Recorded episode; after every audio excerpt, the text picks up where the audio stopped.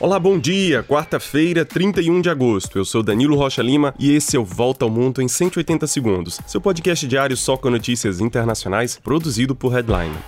Começamos o dia com as reações internacionais à morte de Mikhail Gorbachev, que faleceu ontem num hospital de Moscou aos 91 anos. O presidente russo Vladimir Putin expressou profundas condolências e enviará um telegrama à família de Gorbachev. O presidente americano Joe Biden lamentou a morte do homem que, segundo ele, foi um líder excepcional que deixou o mundo mais seguro. Gorbachev foi um dos mais influentes nomes da história no século XX. Prêmio Nobel da Paz em 1990 pelo seu trabalho em prol do desarmamento armamento nuclear, ele liderou a União Soviética de 1985 até o seu final em 1991. As ações de Gorbachev de transparência e reestruturação levaram à queda da cortina de ferro que culminou com o fim da Guerra Fria e da União Soviética. Apesar de ser elogiado no Ocidente, o nome de Mikhail Gorbachev caiu praticamente no esquecimento na Rússia. Para dirigentes russos como Putin, o fim da União Soviética foi a maior catástrofe geopolítica do século XX.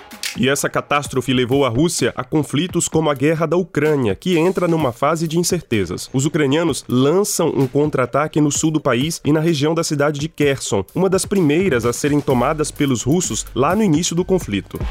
Enquanto isso, na batalha pelo gás, a Rússia anunciou cortar totalmente o fornecimento do produto para a França a partir de amanhã, por causa de faturas que não foram pagas, segundo a empresa russa Gazprom. E na manhã desta quarta, o fornecimento total de gás para a Europa foi também cortado. Essa interrupção estava prevista para a manutenção do gasoduto que liga a Rússia à Europa e deve durar três dias e uma equipe de três inspetores da Agência Internacional de Energia Atômica deixou Kiev em direção à central nuclear de Zaporizhia para uma visita que deve durar vários dias. A União Europeia enviou 5 milhões de pastilhas de iodeto de potássio para serem utilizadas pela população em caso de vazamento nuclear.